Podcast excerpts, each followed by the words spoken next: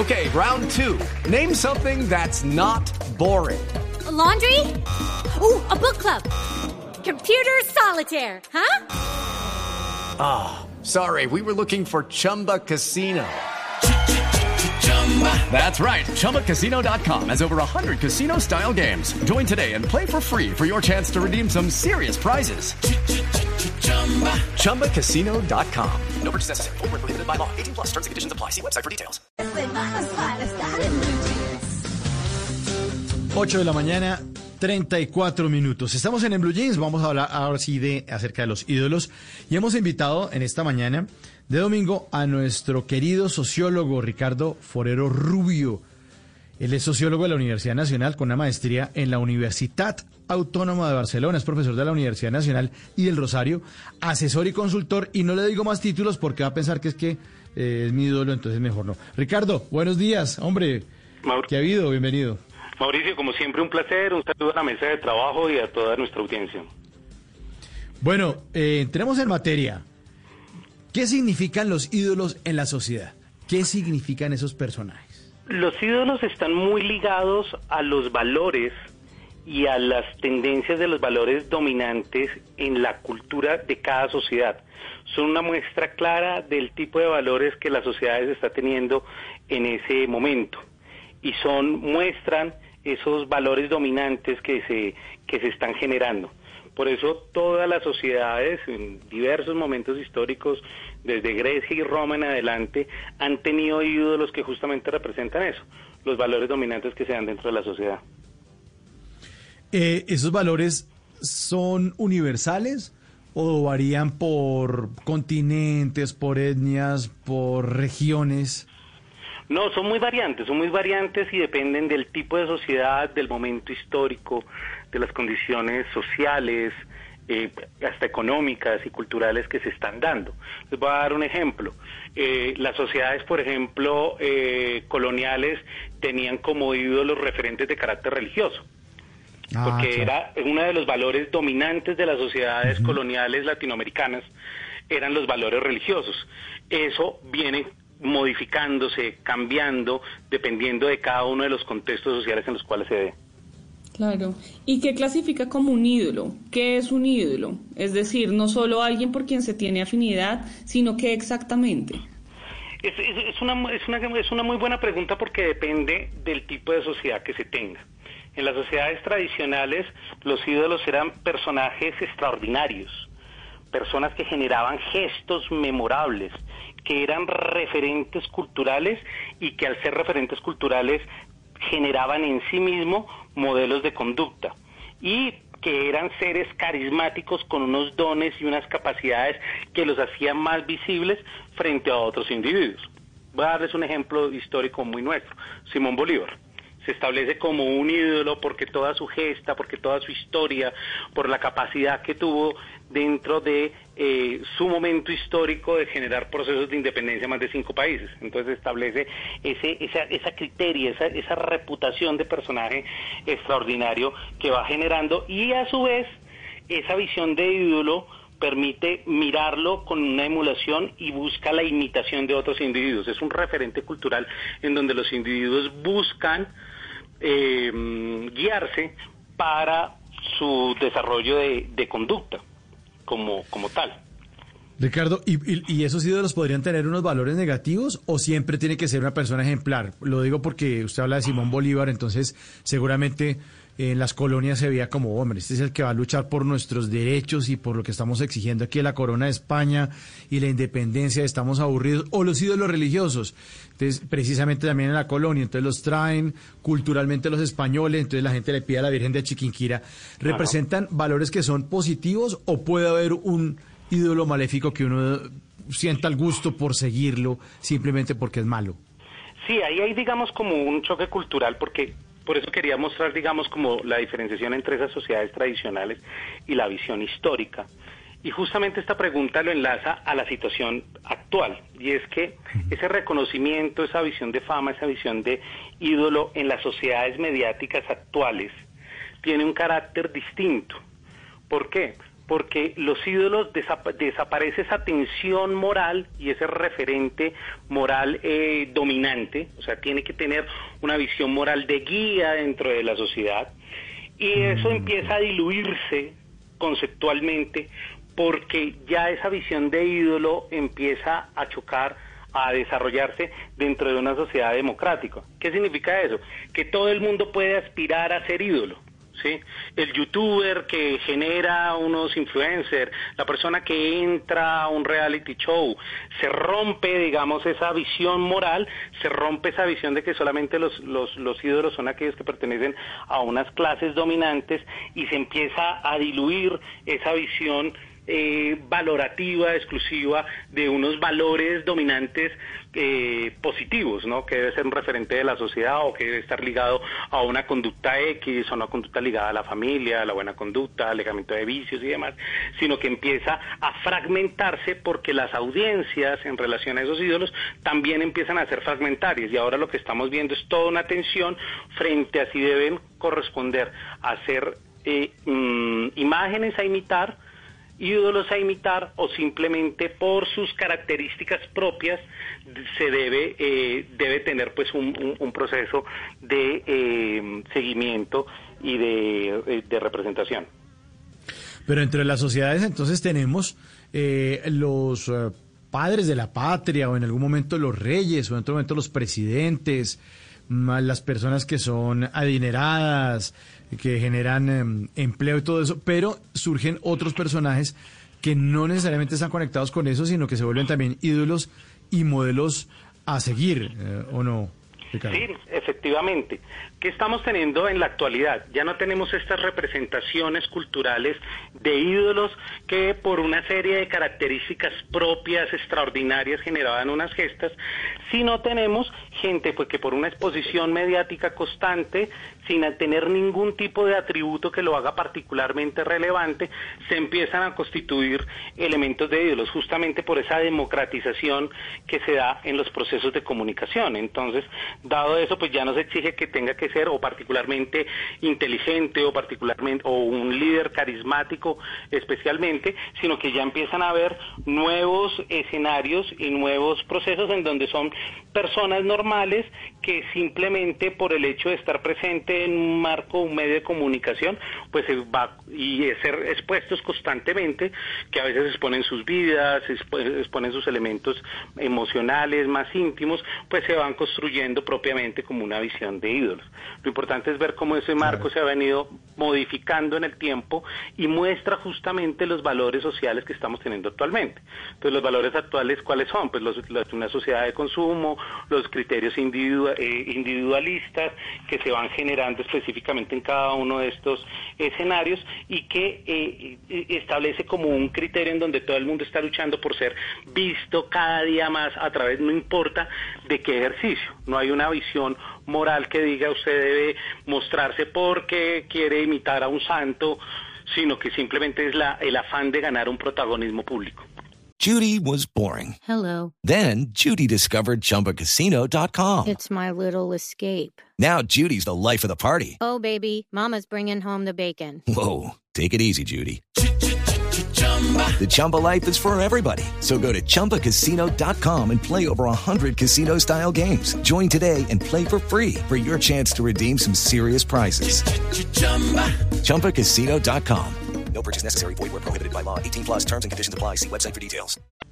Venga, pero Ricardo, eso de exigirle a los ídolos no será más bien como una cuestión de morronguería o gadejo porque es que nosotros tratamos de pedirles y de exigirles que sean perfectos, como si nadie en la vida se hubiese emborrachado y la hubiera embarrado, eh, borracho hubiera llamado a la ex, hubiera hecho un escándalo, o se hubiera drogado, o hubiera tenido sexo, pero claro, como es el ídolo, tiene que ser perfecto, pero nosotros de puertas para adentro sí la embarramos completico cada vez que podemos.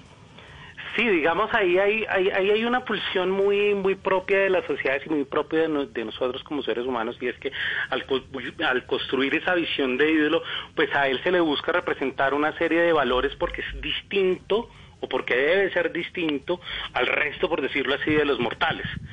Ahí hay un cambio muy importante y es que en, en los, sobre todo desde la primera mitad del siglo XX se empezó a notar que lo que buscaban las audiencias, lo que buscaban la persona, no era esta construcción, digamos, simbólica de ser perfectos como tal, sino que se buscaba mirar ese proceso de humanidad. Y en ese proceso de humanidad tanto se construye el, el ídolo como se destruye el ídolo, porque se humaniza y entonces empieza a ver, digamos, toda esta visión bullerista, toda esta visión íntima de querer verlo ya en su dimensión humana y cuando se ve en la dimensión humana, pues todos tenemos como personas, pues toda una serie de tensiones y empieza a verse el tema de sus vicios, empieza a ver el tema de su conducta en pareja, que son escenarios propiamente privados.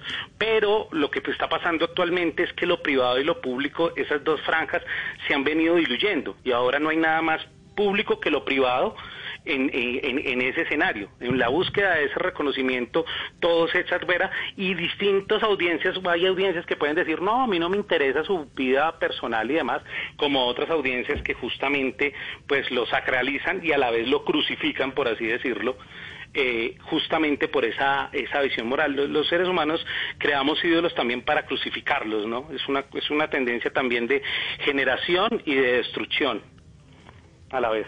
Sí, ese es un, un, deporte, un deporte nacional. El péguele al ídolo, dispárele al ídolo a ver cómo lo tumbamos.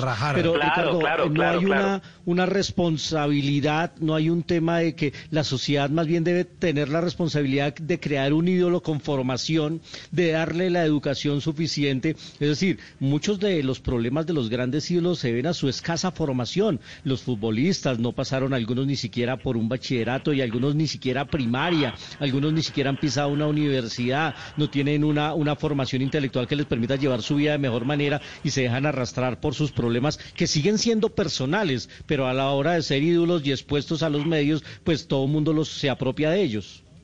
Sí, justamente es eso. El tema es que dentro de las sociedades contemporáneas no tenemos una institución o un criterio institucional que establezca qué es lo moralmente bueno y qué es lo moralmente malo. ¿Sí me entienden? No. Ese, ese, ese criterio desapareció. Entonces lo que tenemos son pugnas justamente por definir si debe o no debe tener, si debe tener unas características A, B, C o no debe tener esas características específicas. El tema es que es muy interesante. Analicemos casos puntuales para que la televisión se me entienda. Eh, Kit Pambelé. ¿Sí? Se establece también como un ídolo a través del deporte, a través del boxeo y su vida personal y sus pasiones de la, vida personal empiezan a tener profundas tensiones en esa imagen.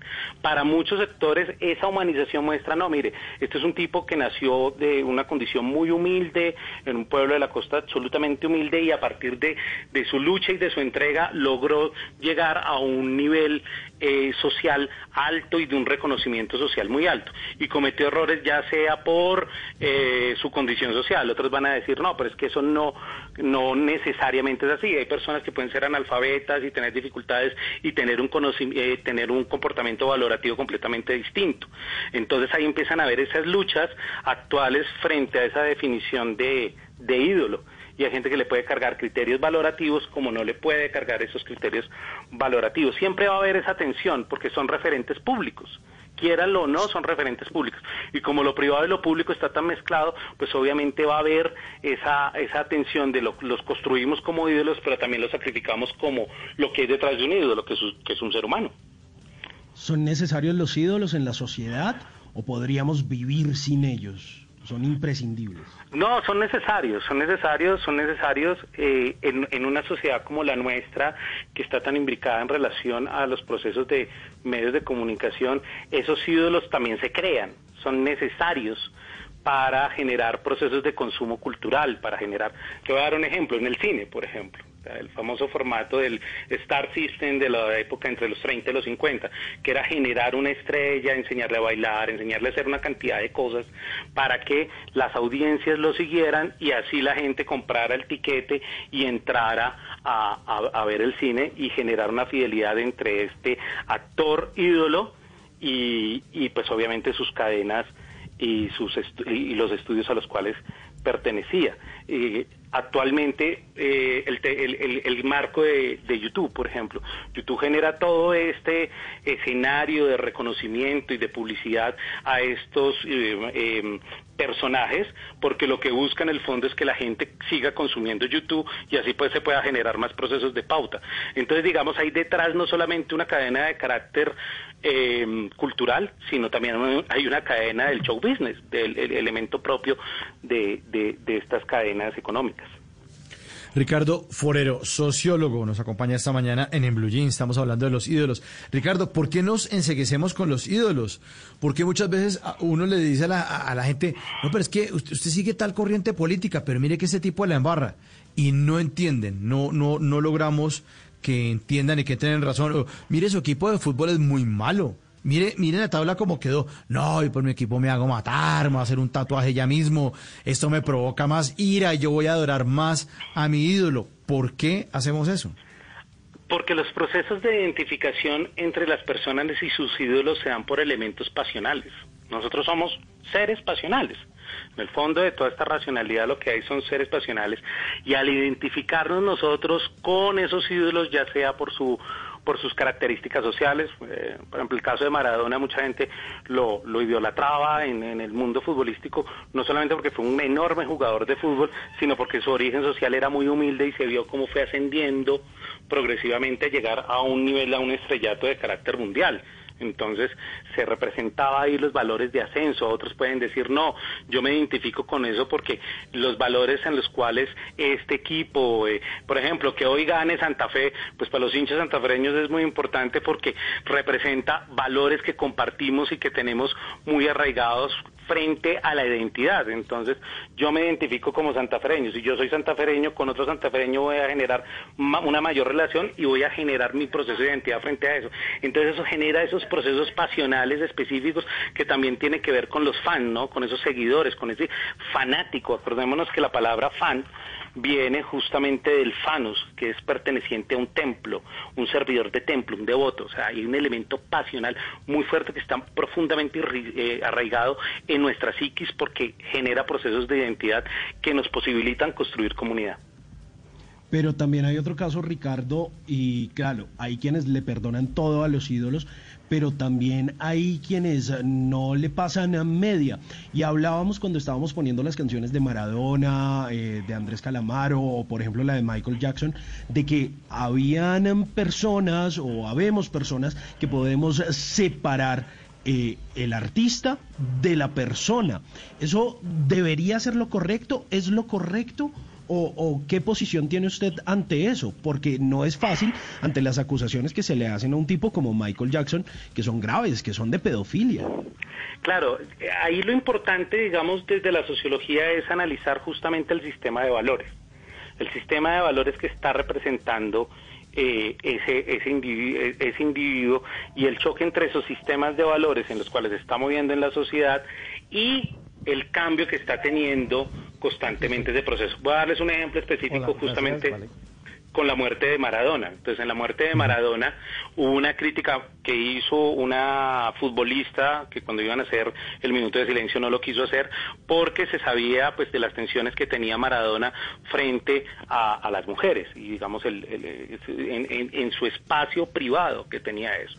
Lo que pasa es que la generación actual de ídolos, lo público y lo privado está muy entremezclado y cuando se violan ciertos topes, cuando se violan ciertos eh, eh, escenarios, ciertos, ciertos tabús sociales, es complicado justamente para el ídolo seguir teniendo esa permanencia específica. Entonces, en el caso de Michael Jackson, él tuvo toda una crisis de su fama, de todo su proceso artístico, con las acusaciones de pedofilia, porque era un caso importante.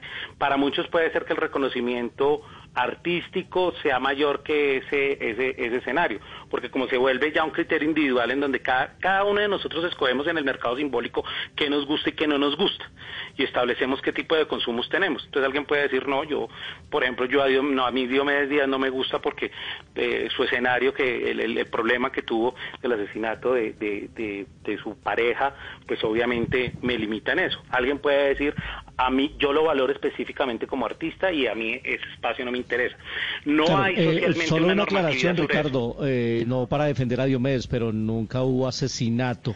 Fue una muerte por sobredosis de droga. Claro, claro, pero lo, que- lo, lo, lo que digo es que se, gen- se generó una tensión en su imagen Claro. frente a eso. claro, Independientemente era si hubo una relación, ¿sí me entiendes? O sea, la verdad judicial en términos simbólicos y culturales no importa. Hay una, hay una valoración completamente distinta y hay gente que puede no saber el caso específico en detalle, pero eso impactó profundamente Sin en la duda. imagen pública del personaje.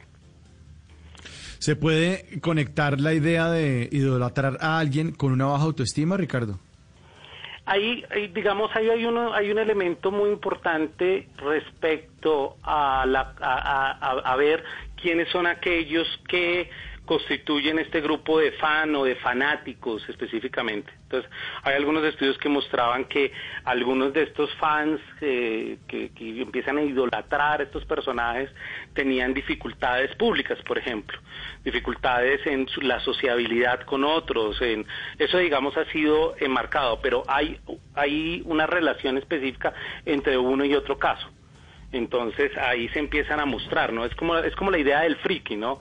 De, de personas que son socialmente no tienen unas redes sociales o no tienen un carisma o no muestran socialmente eso, pero se vinculan socialmente a partir de esas eh, visiones o, eh, o seguir eh, a, a esos diversos ídolos. Lo complicado, digamos, y lo que muestra la atención profunda del humano es que así como podemos construir ídolos con una velocidad muy fuerte, también podemos crucificarlos y sacrificarlos públicamente dentro de, esas, dentro de ese proceso.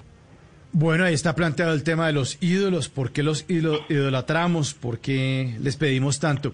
Ricardo, muchas gracias por habernos acompañado en esta mañana en el Blue Jeans. No, como siempre un placer Mauricio y un saludo a la mesa de trabajo y a la audiencia. Bueno, feliz año Ricardo Forero, sociólogo, que nos acompaña en esta mañana hablando de los ídolos. Lucky Land Casino asking people what's the weirdest place you've gotten lucky? Lucky? In line at the deli, I guess? Aha, in my dentist's office. More than once, actually. Do I have to say? Yes, you do. In the car before my kids' PTA meeting. Really? Yes. Excuse me, what's the weirdest place you've gotten lucky? I never win and tell. Well, there you have it. You can get lucky anywhere playing at LuckyLandSlots.com. Play for free right now. Are you feeling lucky? No purchase necessary. Void where prohibited by law. 18 plus. Terms and conditions apply. See website for details.